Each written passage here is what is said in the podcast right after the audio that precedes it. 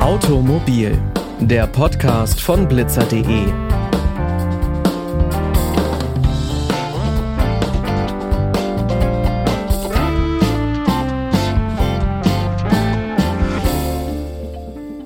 Und damit hi und herzlich willkommen zu dieser neuen Folge.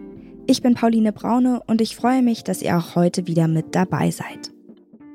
Die Zukunft der E-Mobilität wird immer wieder hart diskutiert. Umweltschutz ja bitte, aber schonen die Elektroautos und ihre Wertschöpfungsketten wirklich die Ressourcen? Im November wurden Vorwürfe gegen einen BMW-Zulieferer laut. Der marokkanische Kobaltzulieferer Managem soll zugelassen haben, dass Arsen in die Umwelt gelangt. Die Vorwürfe werden derzeit geprüft. Das wirft wieder grundlegende Fragen gegenüber der E-Mobilität auf. Bei der Batterieherstellung fallen sehr hohe Treibhausgasemissionen an und auch die Rohstoffgewinnung birgt Risiken, wie das BMW-Beispiel zeigt. Ob Antriebsbatterien derzeit umweltschädlich sind, welche Alternativen es gibt und was das für die Zukunft der E-Mobilität bedeutet, darüber spreche ich in dieser Folge mit Professor Dr. Maximilian Fichtner.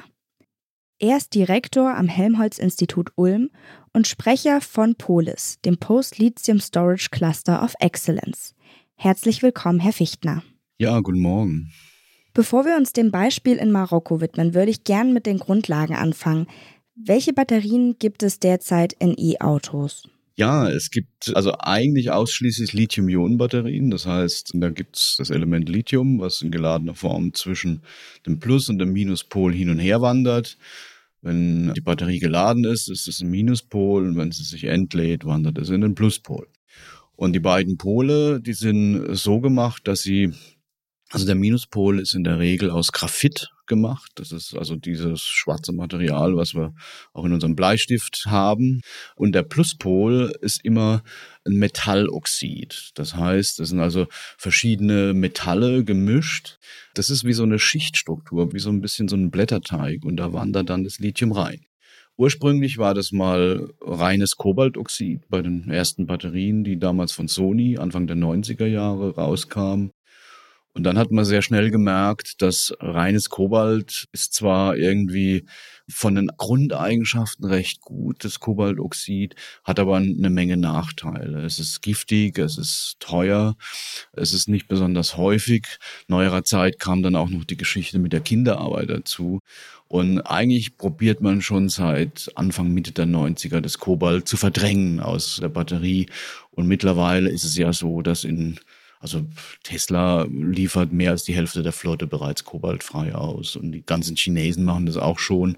Bei den Europäern gibt es noch einige Sachen, die geringe Mengen an Kobalt enthalten. Ah, damit ordnen Sie für mich auch schon ein bisschen den BMW-Fall ein, denn da wurde ja beim Kobaltabbau für die Batterien eine große Menge giftiges Arsen freigesetzt. Passiert das dann häufiger, dass der Rohstoffabbau für die Batterien im Grunde umweltschädlich ist? Naja, also ich will mal so sagen, es gibt keine, also mir bekannte Technologie, für die man keine Rohstoffe brauchen würde. Ja. Wir haben eigentlich immer nur die Wahl, uns zwischen der am wenigsten schädlichen und den anderen zu entscheiden. Und im Augenblick ist es halt so, die Batterie ist deshalb die günstigste Variante, weil man die einmal abgebauten Rohstoffe immer wieder verwenden kann. Die Batterien werden ja recycelt.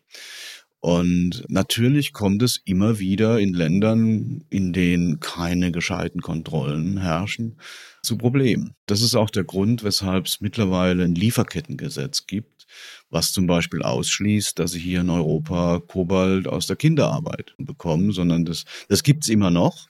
Ja, aber das Kobalt geht dann halt in, ich sag mal, chinesische Billig Billigelektronik, die sie dann irgendwie als Ramschware kaufen. In europäischen Autos werden sie es nicht finden. Sie haben es gerade schon angesprochen, Antriebsbatterien können recycelt werden. Können da alle Bestandteile für neue Batterien genutzt werden? Mittlerweile ja. Ursprünglich war es so, dass man das Lithium gar nicht recycelt hat, weil es relativ aufwendig ist. Das klassische Verfahren, ich, ich versuche es mal zu erklären, das klassische Verfahren läuft einfach so und das wird in den größten Anlagen, zum Beispiel in Belgien oder so gemacht. dass man die Batterien schreddert und dann kommen die in den Hochofen und werden einfach aufgeschmolzen. Und dann kommt das geschmolzene Material raus. Das ist dann erstmal ein großer Block. Da sind die schwereren Metalle drin, wie Eisen, Nickel, Mangan, Kobalt und so weiter. Und dann gibt's noch eine Schlacke und da sind die leichten Metalle drin, als Oxide oder Carbonate. Das ist Lithium und Aluminium. Das ist relativ aufwendig, wenn man aus der Masse dann wieder die Batteriematerialien herstellen will. Der Prozess selber ist nicht aufwendig, aber, aber dann der, der Rückschritt. Deshalb geht man im Augenblick eher in die Richtung, dass man sagt, naja, wir stellen die Batterie praktisch auf so eine Art Laufband. Dann kommt ein Roboter, macht die äh, macht die Batterie auf und holt die Batteriezellen raus, in denen sind diese beschichteten Metallfolien drin, die sogenannten Elektroden. Und auf diesen Metallfolien, also Aluminiumfolie zum Beispiel, ist so, so ein schwarzes Material drauf mit einer Hundertstel oder Fünfzigstel Millimeter Schichtdicke. Und das ist das eigentliche Speichermaterial. Und das kann man eben abschaben, das wird abgekratzt und wird gesammelt. Das ist die sogenannte schwarze Masse. Und die kommt dann zu irgendeiner Chemiefirma, zum Beispiel BASF, und dort wird die wieder aufgearbeitet, ja, und werden also die irgendwelche Ablagerungen, die sich da gebildet haben, entfernt. Und dann kann man die wieder verwenden. Und das ist halt insgesamt viel, viel energieschonender und insgesamt auch profitabler als das andere Verfahren. Also ist es tatsächlich inzwischen so, dass die Wiederverwendung der Ressourcen, das ganze Aufbereiten, ressourcenschonendes Arbeiten gleichzeitig auch wirtschaftlich gesehen sinnvoll ist, statt einfach neues Material zu kaufen. Auf jeden Fall senkt erstens mal den, den ökologischen Fußabdruck, äh, der wird kleiner dadurch, auch der energetische. Und wie jetzt die Kosten genau sind, da bin ich etwas überfragt. Ich weiß aber, dass die Batterierecycler leiden in Europa. Wir haben etwa 38 Batterierecycler und die leiden aber nicht darunter, dass sie irgendwie ein eigentliches Kostenproblem hätten, sondern die leiden darunter, dass sie zu wenige Batterien bekommen. Ja, das heißt, wir haben, wir haben im Augenblick ein Überangebot an Recyclingkapazitäten. Und ich meine, jeder von uns kann sich wahrscheinlich selber an die Nase fassen. Wir haben alle noch das ein oder andere Handy in der Schublade drin liegen. In den Handys, das sind im Pluspol 100 Prozent Kobaltoxid. Das ist sehr wertvolles Material, wenn man so will. Und bei den Autos ist es halt so, wenn Sie heute ein Elektroauto kaufen, dann kann die Batterie etwa, sagen wir mal so 2000 B- und Entladezyklen machen, volle B- und Entladezyklen, bis sie dann auf 80 Prozent runter ist. Da sagt man dann, naja, da ist dann so das Ende erreicht. Da tut man sie dann raus und Sie kommen dann an, noch an Windpark oder Photovoltaikfeld, um da als Speicher zu dienen. Diese 2000 Zyklen, wenn ich jetzt eine 500 Kilometer Batterie habe, bedeutet eine Million Kilometer. Ja, das heißt, die Batterien, die jetzt in die Autos gehen, die kommen irgendwann Mitte der 30er Jahre ins Recycling erst. Das heißt, im Augenblick ist da schon noch Zeit. Wir haben ein Überangebot an Recyclingkapazitäten. Aber das wird sich dann im Laufe der Zeit ändern. Und es ist auch gut, dass wir noch ein bisschen Zeit haben, diese Prozesse zu optimieren, weil es gibt ja auch die Batterieverordnung der EU und die schreibt ein striktes Recycling aller dieser Batterien vor. Ja, eine Million Kilometer klingt schon ganz schön weit, als ob man danach vielleicht eh mal über ein neues Auto nachdenkt. Trotzdem wollen ja einige Hersteller die Batteriekapazität erhöhen, zum Beispiel kürzere Ladezeiten und höhere Reichweiten. Welchen Einfluss hat das auf die Treibhausgasemissionen bei der Herstellung der Batterie? Na, je größer die Batterie ist, desto größer sind natürlich auch die Treibhausgasemissionen. Glücklicherweise tut sich da aber einiges. Ich stelle einfach fest, dass die ganzen großen neuen Batteriefabriken, die siedeln sich alle dort an, wo sie direkt erneuerbare Energie beziehen können. Ja, und es führt dann zu folgendem Effekt. Also wenn Sie jetzt schauen, in der EU im Jahre 2020, da war die Treibhausgaserzeugung pro Kilowattstunde lag noch bei 100 bis 150 Kilogramm Kohlendioxid ja, pro Kilowattstunde. Ja. Mhm. Die Firma Northvolt, das ist der größte europäische Produzent, die haben im Augenblick keine 100, 150, sondern 30 Kilogramm, also ein, ein Fünftel oder ein Drittel bis ein Fünftel nur noch und haben das Ziel bis 2025 auf 10 Kilogramm runterzugehen. Das heißt, sie müssen dann keine wie bisher 20 oder 30.000 Kilometer erstmal fahren, bis die, bis das Batteriefahrzeug treibhausgastechnisch besser ist als der Verbrenner, um diesen Rucksack abzuarbeiten, sondern sie müssen dann vielleicht noch 2.000 bis 5.000 Kilometer fahren. Das heißt, machen sie in einem Jahr und die restlichen, sagen wir, 795.000 Kilometer, die sie dann fahren können, in der Garantie fahren sie dann dreimal besser als der Verbrenner. Trotzdem ja viele der Rohstoffe oder alle Rohstoffe bestenfalls recycelt werden, geht sicherlich immer was verloren. Das heißt, es müssen auch weiterhin Materialien abgebaut werden. Sind denn langfristig genügend Rohstoffe für die Mobilitätswende vorhanden, wenn man jetzt alle mit E-Autos ausstatten möchte? Ich denke schon. Also ich, mal so sagen, wenn wir uns jetzt auf den Stand von 2018 oder 2020 begeben würden und würden den festhalten, dann würde ich mal sagen, da würde es knapp werden, vielleicht in zehn Jahren, vielleicht mit dem Kobalt und sowas. Da Kobalt aber am Verschwinden ist.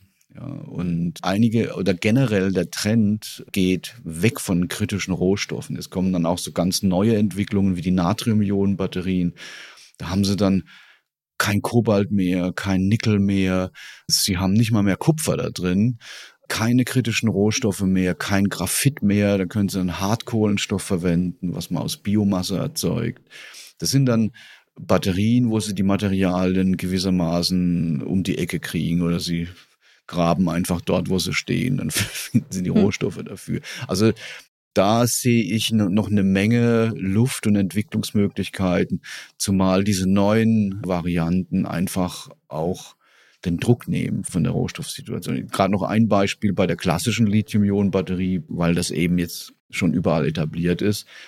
Bisher war der Pluspol in der Batterie vom Fahrzeug eine Mischung aus Nickel, Mangan und Kobalt. Nickel kennen wir von unserem Essbesteck oder vom Kochtopf. Da ist das im Stahl mit drin. Das Kritische dabei ist tatsächlich das Kobalt.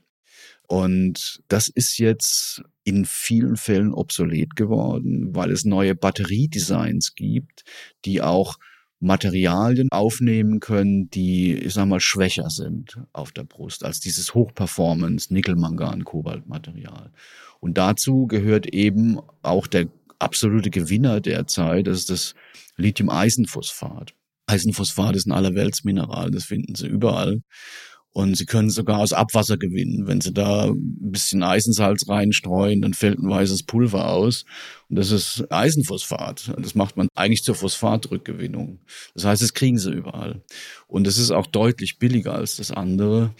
Und die, die Chinesen haben das fast überall. Die ersten Fahrzeuge mit 1000 Kilometer Reichweite Batterie in China, die laufen auf Eisenphosphat, nicht mehr auf Kobalt, Nickel, Mangan. Ja. Das heißt, in der Richtung ist im Augenblick ein Megatrend unterwegs, wo man die ganzen kritischen Rohstoffe einfach verbannt. Auch deshalb, weil sie natürlich sehr teuer sind. Und das ist ja das, was wir brauchen. Wir brauchen auch billigere Fahrzeuge in der Anschaffung. Im Betrieb sind sie natürlich schon deutlich günstiger, aber aber auch in der Anschaffung will man das erreichen. Ich habe jetzt relativ oft rausgehört, dass es Entwicklungsstufen gibt, die umwelt- und ressourcenschonender sind und das passiert aber eher zum Beispiel in China. Hängt Deutschland da mit der Entwicklung noch ein bisschen hinterher, was zum Beispiel vielversprechende Alternativen angeht? Also generell ist es so, dass die Europäer ich sag mal, im Batteriedesign etwas hinterher sind. Äh, die Batteriematerialien selber, da würde ich mal sagen, das sind die Europäer ähnlich gut, aber das Batteriedesign, da ist eben die Frage, wie kriege ich große Mengen an Speichermaterial in so ein großes Gehäuse unter, sodass das Speichermaterial auch richtig gut funktioniert. Und da haben die Chinesen gute Lösungen geschaffen. Und die ähm, erlauben einfach viel mehr Freiräume in der Gestaltung, was man da rein tut. Das war bisher nicht so. Die Europäer sind, also bisher, im Augenblick ist, ist sich das auch am ändern, aber es sind bisher auf einen sehr kleinteiligen Aufbau der Batterie festgelegt gewesen. Und das macht eben die Nutzung von diesen Hochperformance-Materialien mit Nickel, mit Kobalt und so weiter erforderlich. Ansonsten würden sie nicht die Reichweiten und die Ladegeschwindigkeiten erreichen. Zum Abschluss hätte ich gern einmal Ihr Fazit. Wie umweltschädlich sind aktuell Ladebatterien für E-Autos? Ja, wie gesagt, es gibt keine Technik, bei der man keinen ökologischen Fußabdruck erzeugen würde. Wenn ich jetzt aber die Batterielösung vergleiche mit anderen Lösungen, mit E-Fuels oder mit einem klassischen Verbrenner mit fossilen Kraftstoffen, gibt es, glaube ich, überhaupt keine Frage, dass die Batterielösung die mit Abstand am umweltfreundlichsten ist.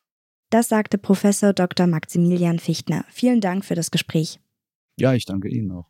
Ich fand, das war eine super spannende Folge. Mir hat es noch im Kopf rumgeschwebt, dass man irgendwie zehn Jahre fahren müsste, damit sich diese Batterie lohnt. Dass es allerdings meistens nach einem Jahr schon soweit ist, das war mir neu. Und da die meisten Hersteller Garantien bis 800.000 Kilometer anbieten, da ist man mit so einer Batterie auch relativ gut beraten. Damit sind wir auch schon am Ende der heutigen Folge angelangt. Alle Episoden von Automobil findet ihr auf unserer Website blitzer.de. Da haben wir letzte Woche zum Beispiel über Erste Hilfe bei Unfällen gesprochen. Bei wem der Führerschein und der Erste-Hilfe-Kurs also eine Weile her sind, der kann sich diese Folge gerne nochmal anhören. Blitzer.de findet ihr auch auf Instagram und Facebook. Schickt uns da super gerne eure Themenwünsche. Die nächste Folge, die kommt dann am nächsten Montag. Bis dahin wünsche ich euch eine schöne Woche, macht's gut und bis bald.